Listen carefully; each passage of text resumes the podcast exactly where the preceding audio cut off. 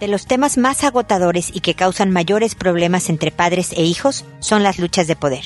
¿Quieres algunas ideas sobre cómo manejarlas en casa? Escucha este episodio. Esto es Pregúntale a Mónica.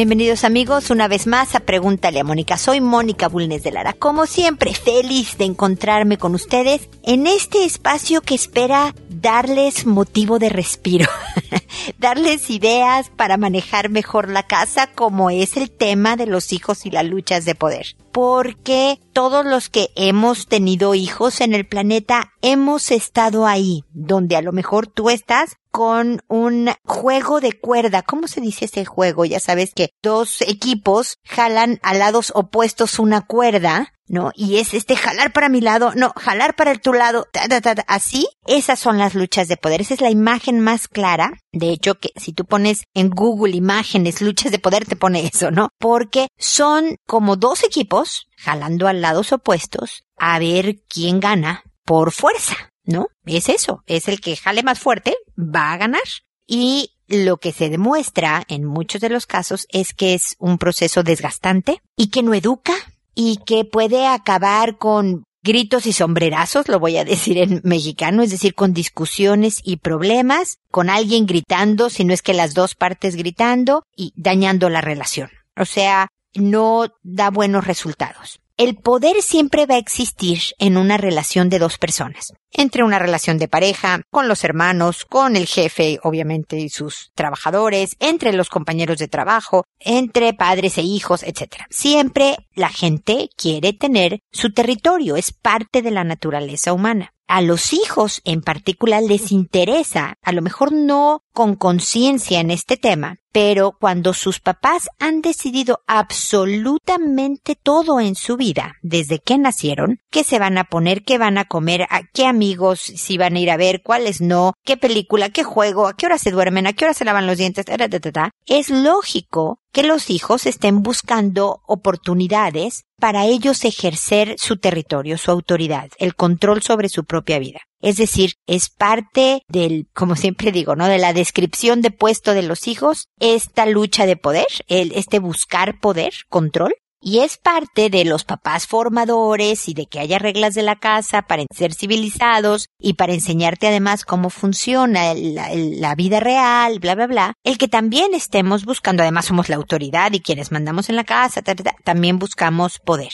Es decir, en los dos lados es lógico que haya la búsqueda de poder pero el cómo lo buscas, es decir, que no sea una lucha, es clave. Por eso siempre insistiré en la estrategia, papás. Porque si estás gritando, si te estás peleando con tus hijos, si te ven como un ogro o una bruja, es que la estrategia no está siendo efectiva. Y hay que detenerse y revisarla y empezar a cambiar las cosas. Y tratar una cosa y, ah, ah, no, no me funcionó, va para atrás. Uh, esta sí me funcionó, perfecto, esta ya hay que cambiarla porque me funcionó por un tiempo pero ahora ya no. De eso se trata la educación de los hijos. Ahora, ¿qué debemos de hacer? porque ofrecí dar algunas ideas sobre cómo manejarlas en casa, lo primero es dejar de luchar. Lo primero es dejar de jalar la cuerda. Entonces es, tiene tu cama. Ahora. No, es que te dije que ahorita. Sí, bueno, ya casi. Bueno, es que te lo tengo que decir tres veces. Ah, eso es luchar. ¿Ok? Entonces, si por ejemplo yo ya sé que tender la cama, salir a tiempo, ayudar a poner la mesa, ¿cuál es el tema de mi hijo la hora en que hace las tareas, eh, donde yo más discuto con él? Escoge un tema para que trates un problema a la vez. Hay veces que le damos a los pobres niños una lista de pendientes de seis páginas sobre todo lo que queremos que hagan diferente, haciéndolos sentir que no son suficientes y que todo lo hacen mal. Entonces, escoge un tema. Suponte que, mira, voy a usar el de la hora de hacer las tareas. Yo creo que ahí es, y quien me ha oído en más de un episodio sabe, que yo digo que nosotros no deberíamos de decirles a qué horas hacen la tarea los hijos. Tú lo que les debes de decir es a qué horas debe de estar terminada la tarea. Fíjate que cenamos en familia todos a las 8 de la noche, hijito. Así que a las 8 debe de estar terminada la tarea. No se va a permitir bajo, a salvo algún caso así de vida o muerte, un bomberazo o de fin del mundo, que puedas hacerla después de las 8. Pero si para las 8 no la terminaste, ya no pudiste terminarla para mañana. Y si tienes una mala calificación por no tener la tarea hecha, estas van a ser las consecuencias. Y si no la tienes además hecha para las 8 de la noche, estas van a ser las consecuencias. No solo la mala calificación y lo como te castiguen en la escuela, sino también en la casa, esto va a pasar si no. Pero hijo, tú vas a decidir, tú mandas en que si la haces recién llegando de la escuela, a las dos horas después de comerte algo, a media tarde, a las siete y media justo antes de las ocho que vamos a cenar, tú mandas tu tiempo. Eso le enseña capacidades a tu hijo administrativas, eso le da una sensación de poder, de control sobre su vida. Tú nada más pones los límites externos de la situación. Si quieres que tu hijo vaya a una fiesta de su abuelita más o menos bien vestido, escoge tres vestuarios que sepas que medio le gusten, pero que sean adecuados, para que él no escoja una cosa estrafalaria, y tú le dices, oye, de estos tres, a ver, tú decide. La verdad es que a mí me, me gustaría que escogieras este que está en medio. Así le haces al hijo como para que se revele y te diga, no, fíjate que yo quiero el de la izquierda. Incluso le puedes decir, ay, me hubiera encantado que fueras con el del medio, pero bueno, hijo, tú mandas pero son parámetros generales, tú escogiste tres. Él ya decidió, el más chiquirrino de estos hijos generalmente caen en este tipo de situaciones contentos de que ellos decidieron su ropa. Tú nada más pones los lineamientos. Este es el principio general sobre cómo manejar las luchas de poder en casa. Detente y di, ¿qué tanto le estoy cuadriculando la vida a mi hijo? Diciéndole exactamente a qué horas, de qué manera, en qué formato quiero que haga las cosas y qué tanto puedo nada más poner los límites externos, decir qué pasa si no se cumplen estos límites externos y luego dejar que él haga a su estilo y en su tiempo y en su manera. Eso va a ser mucho más formativo, mucho más educativo para conocerse a sí mismo, su hijo. Se va a sentir empoderado, impresionantemente útil a la hora de, educar hijos y además se va a sentir capaz. Puras cosas buenas. Espero que estas ideas te sean útiles. Cuéntame cómo te va. Ya sabes que lo puedes hacer a través de la página en envíame tu pregunta, el botón rojo en www.preguntaleamónica.com. Está ese botón rojo de envíame tu pregunta y ahí me puedes hacer los comentarios, las quejas, Mónica, esto no me sirvió, lo traté de hacer así, qué otra cosa se te ocurre, lo que sea, para temas de los hijos, de la pareja, de tu persona. Para eso está Pregúntale a Mónica. Desde luego no duden también en revisar los artículos, los videos de YouTube, seguirme en redes sociales, Instagram, Twitter, Pinterest, LinkedIn, ahí estoy por todos lados, para que sigamos en contacto. Ahora, como saben, me dispongo a responder a las consultas que ustedes me hacen llegar. Lo hago por orden de llegada. A todo mundo le cambio el nombre para que sea anónima la consulta. Lo hago por audio y no por correo para poder alcanzar a más gente. El correo obviamente le estoy contestando solo a la persona que me escribe. En audio me están escuchando más de uno. Afortunadamente muchos más de uno. Me tardo, me tardo alrededor de un mes en responder mil disculpas, pero es como funciona el, formato. Les agradezco siempre su paciencia y comprensión. Cuando ya les respondo, les mando un correo diciendo, fíjate que ya en el episodio número tal que se llama tal, respondí a tu consulta y además te puse este nombre para que ustedes sepan que ya están listos para ser respondidos, ¿ok? El día de hoy empiezo con Lila que me dice hola. Tengo un hijo que cuando algo le molesta no aguanta y hace pataleta. ¿Qué puedo hacer para trabajar eso con él? Tiene ocho años. Y tengo otra pregunta. Cuando ascendí en mi trabajo por parte de mis colegas, comencé a sentir mala onda y se empezaron a alejar de mí. Eso me hizo mucho daño y actualmente me he aislado. Eso me hace mal. ¿Cómo puedo enfrentar eso sin que me haga daño? Ok, vámonos por partes, Lila. La primera, tu hijo de ocho años. Es normal que los niños hagan pataletas entre los, a veces a los dos, generalmente a los tres años hasta los siete, así como extendiendo mucho la etapa. Ya después de los siete debe de ser bien eventual, bien poco. ¿no? Es decir, que si tu hijo lo hace regularmente, sí es una señal, es un síntoma de que no se ha manejado la tolerancia la frustración y que no se ha manejado bien la estrategia en la casa. Como toda pataleta, es no contacto verbal y no hay contacto visual. Tú no tratas de razonar con alguien que está fuera de control. No le dices, pero es que cuando me hablas así, pero es que te dije que no lo íbamos a comprar, pero es que no, tú ya no le haces caso Nuevamente, cuando no esté haciendo una pataleta, cuando todos estén de buen humor y estén tranquilos, ahí es que hablas con él y le vas a decir, yo no te voy a hacer caso, no te voy a contestar, no te, porque yo en ese tono no respondo, hijito. A ti no te gustaría que yo te hablara de la manera en que tú me hablas cuando estás enojado. Así que no te voy a hacer caso hasta que te calmes. Y en el momento en que te calmes, voy a estar ahí atenta para lo que tú quieras hablar tranquilamente conmigo. Que tú hables tranquilamente conmigo no quiere decir que voy a hacer lo que tú quieres, pero te voy a escuchar y vas a tener mi atención. Y hazlo, cúmpleselo, Lila, obviamente, ¿no? Que si te se calma y te dice, bueno, ya mamá, tú en ese momento te bajas a su nivel de estatura y conversas con él. Si se vuelve a frustrar y enojar, vuelves al lo siento mucho y no vuelves a tener más conversación con él hasta que aprenda poco a poco a frustrarse. Eso nos cuesta hasta los adultos, así que toma tiempo, ¿ok?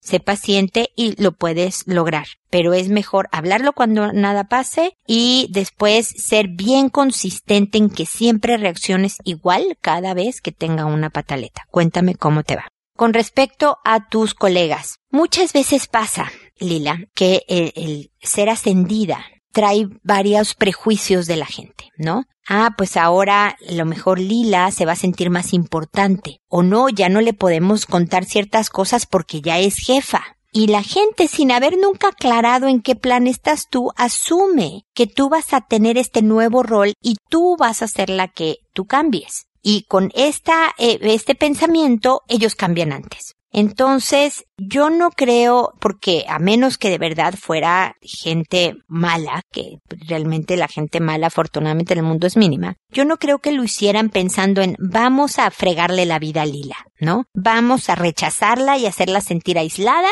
porque nos enoja que la hayan ascendido. Yo creo que nada más son prejuicios, son malentendidos y entonces a lo mejor ellos actuaron de una manera que tú te sentiste medio rechazado, entonces no te acercaste y entonces ellos reafirmaron que mira, ves, ya no se acerca como antes sin darse cuenta que ellos iniciaron ciertas cosas y entonces reafirman el ves como ya se siente un poco más importante Lila porque no se acerca como antes. ¿Me explico? Entonces puedes hacer toda una campaña de imagen Lila. No se trata de que les caigas bien o que te quieran. La verdad es que no deberíamos de necesitar tanto de la aprobación de la gente. Siempre debemos de ser educadas, siempre debemos de ser cercanos y amables, pero si al final te caigo mal, pues te caigo mal. Estás en tu derecho de caerte mal. Entonces yo voy a construir mi ambiente. Pero ¿a qué me refiero entonces con esta campaña? Porque un día puedes, no sé, camino al trabajo, pasar por una tiendita de galletas y decir, oye, sufrí un antojo de galletas y nos traje para todos. ¿Quién quiere galleta? Y a lo mejor el más pesado diría, no, yo no quiero, gracias, aunque se esté muriendo de antojo. Perfecto. Y entonces algún otro agarrará y tú sin mayor cosa comentas dos puntos y te vas. Una semana después tienes otro momento de, de acercamiento, de un chiste que te contaron, de como para decir, aquí seguimos siendo las mismas personas de antes. A lo mejor en una de estos encuentros se da una conversación que abra el decir, no saben lo rara que me sentí cuando me ascendieron. Y la verdad es que yo quería seguir siendo parte del equipo y me sentí un poco extraña tal vez por mí. No les vayas a decir es que ustedes cambiaron desgraciados porque no va a ayudar. Pero me explico Lila, el ayudar a que los prejuicios y las, los pensamientos preformados, que esos son los prejuicios de la gente, se vayan derrumbando porque no haya hechos que los fundamenten. Pero va a depender de qué, de tu actitud.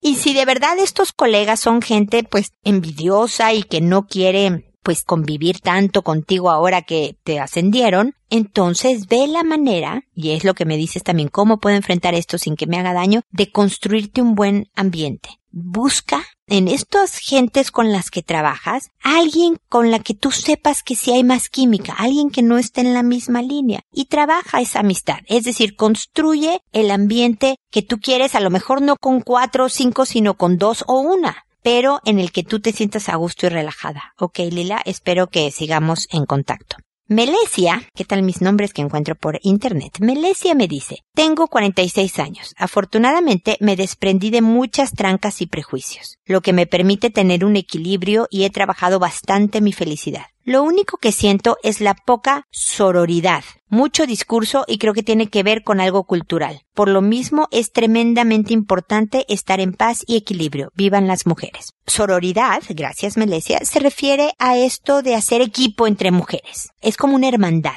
¿no? Entre hombres o mujeres puede haber. Pero se refiere más a las mujeres esto de ser sororidad y ser no tener lo que un poco Lila nos contaba, estas envidias, sino apoyarnos y que nos alegre la felicidad del otro y el triunfo de la otra, pues, ¿no? Es cierto, yo creo que se da en muchas culturas, no solo es la latinoamericana, pero yo creo que vale la pena siempre ser agentes de cambio, Melesia. Entonces me da gusto que tú con tus años de vida, de experiencia, de sabiduría y además con tu trabajo al punto de quitarte prejuicios y ser feliz, puedas dar ejemplo de cómo se alegra una mujer ante el éxito de otra, por ejemplo. Oye, cuéntame, ¿cómo lo hiciste? A ver, ¿qué te puedo aprender? Cuéntame algo que te pueda aprender. No, dame un buen consejo. No importa que esta niña sea de 26 años, o tenga treinta y tantos, o tenga setenta y tantos, ¿no? O sea, todas tenemos de qué aprender y el que otra joven, mediana o grande, te vea felicitar, alegrarte y tratar de aprender de una compañera mujer que ha hecho cosas bien como profesionista, como mujer, como madre, como persona, creo que vas a inspirar a otras para hacerlo. Así que me parece buena tu labor, vivan las mujeres, como bien dices, y pues nada, hacer equipo, ¿ok? Luego está Nilda, que me dice, ¿cómo puedo alejarme de los problemas que afronta mi hija adulta para no intervenir y ser después criticada? Uf, Nilda, Super pregunta, muy, muy buena, porque efectivamente, como yo decía al principio del programa, ¿no? Nos hicimos tanto cargo de estos hijos que muchas veces, a veces es por parte de nosotros, ¿no? Queremos seguir tomando una participación, si no activa, ya a niveles a lo mejor de, de poca frontera con los hijos adultos, ¿no? De intervenir porque cuando ya un hijo es adulto uno puede opinar, puede, puede escuchar, puede ser empático, pero le toca a ella, en caso de estamos hablando de tu hija, hacerse cargo de las cosas. ¿no? Y le puedes, porque muchas veces esto hacen también, eh, por eso digo, hay veces es que los papás, me estoy haciendo bolas, a veces somos los papás los que estamos ahí interviniendo. A veces son los hijos como que efectivamente quieren desahogarse y contarte y me peleé con tal y me fue bien en esto, pero me fue mal en esto otro. Y a la hora que tú le dices, oye, ¿por qué no lo haces para este lado? Ay, mamá, no te metas. ¿no?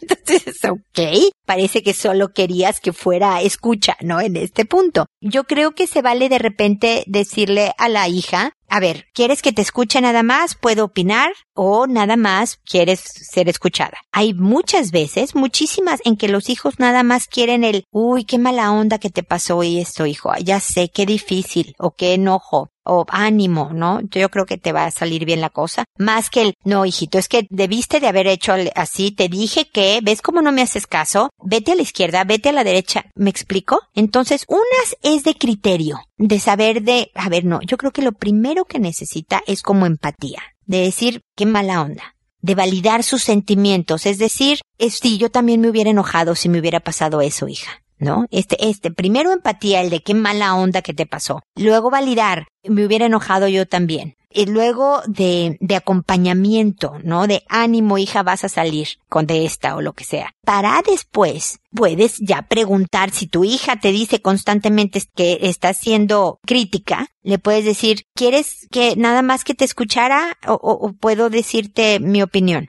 No, mamá, ¿sabes qué? No, no me digas tu opinión, gracias, pero solo, solo quería contarte. Ah, ok. Y si ve que tú no te sientes y que no le reclamas de entonces para que me cuentas y si no haces como drama, de verdad va a sentirse más motivada para volverte a contar más adelante. ¿Me explico? Y tal vez te escuche mejor cuando les damos este espacio de que no vamos a ser los papás de hijos chiquitos, porque los hijos adultos sienten como, ay, mi mamá me sigue tratando como si tuviera siete años, como que no cree que voy a hacer las cosas bien. Entonces, para no saltar inmediatamente a ese estado, primero eso, empatía, validación, acompañamiento y luego ver si entra el consejo, la guía. Pero, Nilda, y aquí va un, un punto importante. Si tú ves que es algo fundamental para el bienestar de la vida de tu hija, algo realmente formativo, aunque sea una hija adulta, no pierdas la oportunidad de decírselo. a lo mejor vas a ser la única persona que se lo diga. Pero recuerda siempre que la forma de decirla, lo que le tengas que decir, es clave. Puedes tener mucha razón en el fondo,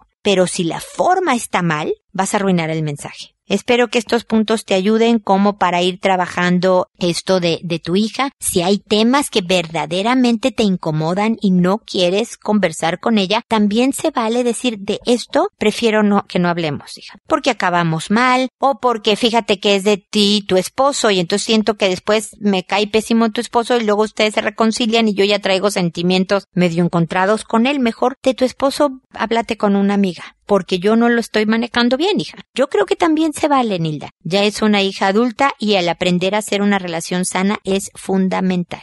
El siguiente es el turno de Opal, que me dice, ¿cómo recupero mi amor propio después de una separación, si es que lo tuve alguna vez? Y en esta segunda pregunta, mi querida Opal, es la clave de tu respuesta. Cuando no estamos bien como persona, no tenemos una buena relación de pareja. No escogemos bien de entrada y tenemos una relación disfuncional. Entonces, tal vez aquí sí es primero el huevo y luego la gallina, me explico. Es bien importante estar bien, que tú tengas un buen concepto de ti misma. Y eso es parte de lo que es el amor propio, ¿no? Me quiero, me gusto, tengo defectos, sí, los estoy trabajando, pero en general estoy contenta con quien soy. Y eso se hace tomando buenas decisiones, teniendo una vida muy sana en cuanto a vivir diferentes aspectos de mi vida, el personal, el profesional, el de los pasatiempos, el social, el familiar de hermanos, papás, parientes, el de pareja, el de, el de trabajo, el de espiritualidad, el de cultura. ¿Me explico? Cuando tú te trabajas y te estás preguntando cómo recuperas el amor propio, así, Opal, trabajándote en muchas áreas de tu vida, haciendo cosas diferentes y diciendo, ay, ¿sabes qué? No, fui a una ópera y en mi vida vuelvo a ir. Eso ya descubrí que no es lo mío. Pero fíjate que fui a, a una, a una exposición de pintura de, de este estilo. Eso sí me gustó. O decidí empezar a pintar o voy a aprender a tocar un instrumento musical o un nuevo idioma, o voy a ponerme en contacto con este grupo de amigas que quise tanto y que las tengo descuidadas. Cuando trabajo en mi persona, además de que te ayuda muchísimo al duelo de la separación, realmente vas a poder construir un nuevo concepto de ti misma y vas a estar más capacitada para el futuro. Ya sea que escojas nuevamente a alguien, yo espero que escojas mejor. Siempre he dicho que justo cuando estás tan contenta con tu vida sola, ese es el mejor momento para escoger a alguien. Cuando sientas que no lo necesitas, que la pasas a gusto contigo misma o con tus diferentes planes que te organizas y todo eso, es un buen momento porque eres una persona independiente, segura, confiada, contenta,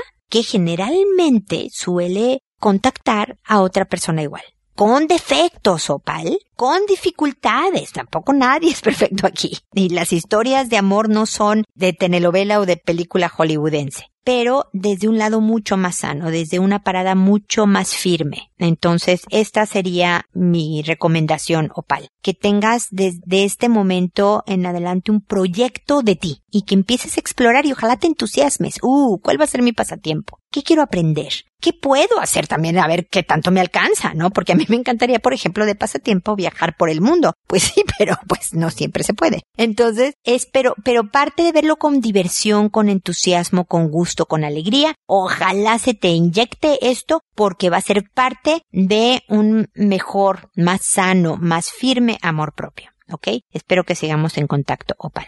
Próspera, por otro lado, me pregunta. Hola, mi pregunta es, ¿cómo se puede llevar la vida con una madre intrínsecamente negativa que se ha transformado en hija y no en madre? Ay, próspera, esto sí es, es un problema mayor, porque me da gusto que se haya transformado y que no se haya sido siempre la hija y tú la madre. Yo espero que en algún momento de la vida de tu mamá ella funcionó como la madre, porque los hijos necesitamos esta figura adulta de experiencia que sabe más que yo de la vida, que me dé seguridad, que una serie de cosas, y que si yo me soy la adulto desde que tengo ocho años, se van cargando temas importantes en la vida. Pero el manejo de una persona como me describes, a la que asumo es tu mamá, es de dosificación. Las personas que son pesimistas, negativas, descalificadoras, chantajistas. Eh, Yo no digo que tu mamá sea todo esto de prosperar, pero estoy poniendo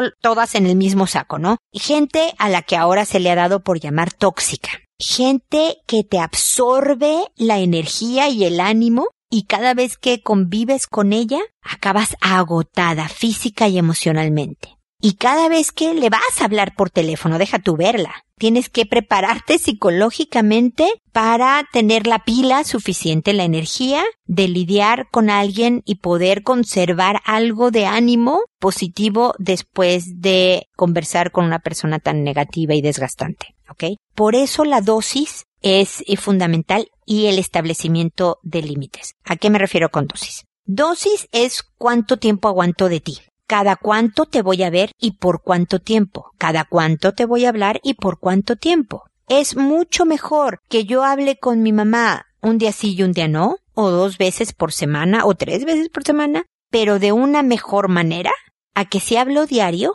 y acabamos de pleito o las dos con un muy mal sabor de boca, porque el intercambio fue nefasto. ¿Me explico? Entonces, el yo aprender de, ah, fíjate, yo puedo ver a mi mamá dos horas dos veces por semana. Mejor los, los viernes y no los lunes que tengo la pila más baja. O no, fíjate que los domingos en vez del sábado porque, o sea, el saber en tu medida y en tu estilo cuál es la mejor manera de ver a tu mamá es básica. Y luego hablaba yo de establecimiento de límites. En ese sentido me refiero a que un poco lo que estaba diciendo con Nilda, ¿no? Con respecto a su hija. Decirle de este tema no, ¿no? Si cada vez que, por ejemplo, había una mamá que cada vez que le hablaba a la hija, ¡Uy, qué milagro que me hablaste! Ay, qué bueno que te acordaste de mí, ¿eh? Porque ayer no me llamaste para nada. O nada más me hablaste una vez y no en la tarde. Porque lo hay unas que no tienen llenadera, ya sabes, que son barril sin fondo. Personas, no solo mamás, personas que son así. Entonces, si tú le dices, mira, mamá, yo te quiero muchísimo, me da mucho gusto hablar contigo, pero cuando me recibes con esa bienvenida, cuando lo primero que me dices, ah, qué, qué bueno que te acordaste de mí, gracias por hablarme y demás, me dan ganas de decir adiós mamá y colgar el teléfono. O adiós mamá e irme a mi casa. Lo que quiero es pasar un rato agradable. Entonces, querida mamá, te quiero tanto. La próxima vez que yo te llame o te visite y esta sea la bienvenida, te voy a dar un beso, te voy a decir te quiero mucho y me voy a dar la media vuelta y me voy a ir. O te voy a decir mamá, te quiero mucho y voy a colgar. Y lo difícil, próspera, es que vas a tener que hacerlo. Por el bien tuyo y de tu mamá. Le vas a hacer un bien a tu mamá el que no estés salpicando esta negatividad, porque fortaleces la negatividad a tu mamá cuando encuentra dónde recibirla, ¿me explico? Entonces la siguiente te va a decir, ay, ay, pues qué fina me saliste, ay, pues qué, bla, bla, bla. No, no pesques, no enganches. Tú sigues la visita pero la siguiente vez se la cumples. Le hablas por teléfono, hola mamá, ¿cómo estás? Uf, hasta que me llamaste, ¿eh? Te he dejado tres recados y no, no te habías reportado. Mamá, ¿te acuerdas lo que te dije? Te marco mañana, mami. Te quiero muchísimo. Adiós. Y le cuelgas. Tú siempre educada. Esta es tu mamá. La respetas, pero le cuelgas. Se va a enfurecer, Próspera. No creas, o sea, habrá alguna mamá, me daría muchísimo gusto que a la primera dijera, tiene toda la razón próspera, pues es que soy súper tóxica. ¿Cómo no me había fijado que yo era tan negativa? Déjame cambiar. No, esto generalmente no sucede. Eres una mala hija, Próspera. ¿Cómo se te ocurre colgarle a tu mamá? ¿Cómo se te ocurre decirle que no vas a visitarla porque ella nada más te dijo que te extrañaba, ella que tanto te quiere? Esa es la versión oficial. Le va a decir a sus hermanas, a las amigas, a todo el mundo, yo le dije a Próspera que la extrañaba y la quería mucho y ella me dijo, bueno, ya me voy, mamá. No, de, no enganches. Tú a la siguiente vez se la vuelves a hacer. Tu mamá quiere estar contigo, te necesita y te quiere entonces poco a poco va a decir, a ah, carambas, si quiero convivir con Próspera, debo de por lo menos dejarlo de decir. ¿Puedo seguir pensando que qué horror que no me habla siete veces al día? Pero ya no se lo voy a decir. Y van a aprender una mejor dinámica. ¿Me explico? Se necesita fortaleza y valor. Se necesita persistencia. Es decir, a pesar de que tu mamá se ponga más difícil que antes, tú mantengas esta estrategia para que de verdad al otro le entre el mensaje. A lo mejor nunca 100% convencida de tu filosofía de vida próspera, pero por lo menos van a tener una relación más relajada y no empapada de pesimismo o chantaje o negatividad o lo que te jala para abajo. ¿Me explico? Entonces sí, tú vas a seguir educando de alguna manera a tu mamá en este tema, pero más bien yo lo veo como lo que fue el tema de hace unas semanas en el podcast, ¿no? Enseñar a los demás cómo tratarte. Y eso, próspera, es una filosofía de vida. Yo voy a tener la vida que quiero, voy a vivir en el ambiente que deseo, si le enseño a los otros lo que yo sí estoy dispuesta a aceptar y lo que definitivamente no. Y eso obviamente no aplica solo a tu mamá sino a todo el que te rodea, pero siempre con, como educamos a los hijos, ¿no? Con cariñosa firmeza con mucho amor, mucha educación, pero claramente de aquí no vas a pasar chatita. Esto es así y te quiero mucho y abrazos y besos con el hijo, con la mamá, con el tío, con el jefe. O sea, bueno, no abrazos y besos con el jefe ni con el tío, no lo sé, pero entienden mi punto, ¿no? Con cariñosa firmeza se logran maravillas, siempre estableciendo los límites de cómo quiero ser tratada. ¿Ok?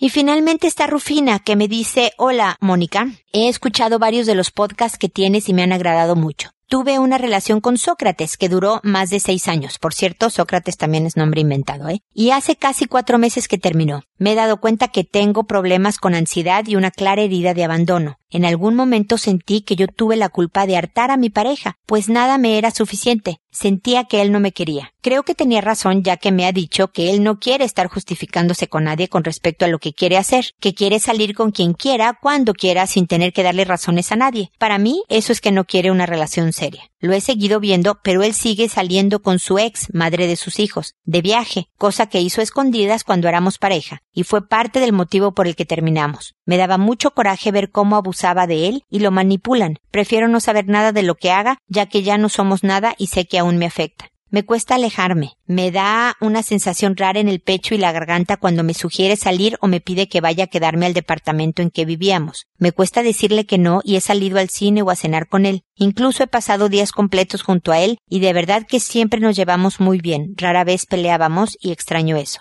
Sé que debe tratar a su ex por los hijos, pero siento que no pone límites y su ex es un tipo de persona que no quiero cerca. Aún tengo sentimientos por él, pero no quiere lo mismo que yo, así que no debería estar ahí. Desde que pasó todo, quisiera irme de, aquí. Toda mi familia está lejos, aquí conocí a Sócrates y era feliz, tanto en mi trabajo como en mi relación. Ahora siento que no quiero seguir en mi empleo de ya nueve años, y en el que justo dos semanas antes de terminar mi relación corrieron a mi jefa. Estoy incómoda, sin ánimos de nada, distraída. Puede ser en parte por los cambios tan drásticos entre mi relación, mi ex jefa y el cambio de domicilio. Mi hija ha vivido siempre con mi familia, ya que me separé de su papá cuando estábamos en, estaba embarazada y realmente convivió el mínimo él cuando era niña. No puedo quedarme sin trabajo porque yo soy el sustento de las dos. No quiero deprimirme y precisamente he buscado tener actividades los fines de semana para no sentirme sola. Actualmente tomo clases de inglés, pero eso me durará un poco más. Eh, mira, mi querida Rufina, lo que me estás diciendo en este momento, y perdóname que te lo diga, es que Sócrates solo quería no darle cuentas a nadie y hacer lo que él quisiera cuando él quisiera. De alguna manera es lo que tiene contigo, Rufina. Se lo diste. Me dices que no son nada, pero él te busca y como lo quieres todavía y sientes estas cositas en el estómago y en la garganta, sales con él y pasas el día con él y, o sea, él tiene sin compromiso lo que quiere cuando quiere y como quiere. Entonces, sé que es bien difícil terminar, pero mantenerte firme si tú quieres una relación seria tiene un precio, Rufina. Y a veces el precio es no voy a seguir contigo. A veces el precio es que el otro diga si quiero salir contigo es en estos términos, ¿no? Somos comprometidos. Ahora, es lógico que alguien tenga que ver con su ex porque hay hijos en común y quieres tener a la ex contenta para que te deje ver a los hijos convivir y bla bla bla bla bla. Eso es bien difícil, diferente a irse de viaje. Yo sí pondría un análisis profundo en mi relación. Tal vez valiera la pena que empezaras a buscar trabajo donde está tu familia, sin soltar este, porque eres sustento de las dos, de tu hija y tú. Empieza a buscar trabajo en la ciudad en donde vive tu familia manda currículum, ahora se pueden hacer hasta entrevistas de video, tal y tal, para ver si puedes tener una transición hacia los tuyos y hacia tu hija sobre todo, mucho más tranquila a renunciar y empezar a buscar trabajo. Tal vez te haría bueno el cambio porque temo que si te quedas ahí vas a, a ceder a una relación por la cual tú no estás convencida de querer seguir teniendo, ¿ok? Planéalo con calma, mantente firme por el ejemplo que le debes de dar a tu hija de cómo se arma una buena relación, me explico, y, y ánimo, es, es lo que tienes es un poco de duelo, porque obviamente estás en una separación, pero esto también va a pasar especialmente si mantienes tus principios firmes, si haces lo que tú dijiste que es lo que quieres, pagando los precios que se tengan que pagar como aguantar el dolor de ya no estar con alguien al que quieres. ¿Me explico, Rufina? De todas maneras, aquí estoy para que estemos en contacto, así que no dudes en volverme a escribir y te sigo acompañando en este proceso, ¿ok? Y recuerden también, amigos, que nos podemos encontrar nuevamente en un episodio más de Pregúntale a Mónica. Y recuerda, siempre decide ser amable. Hasta pronto.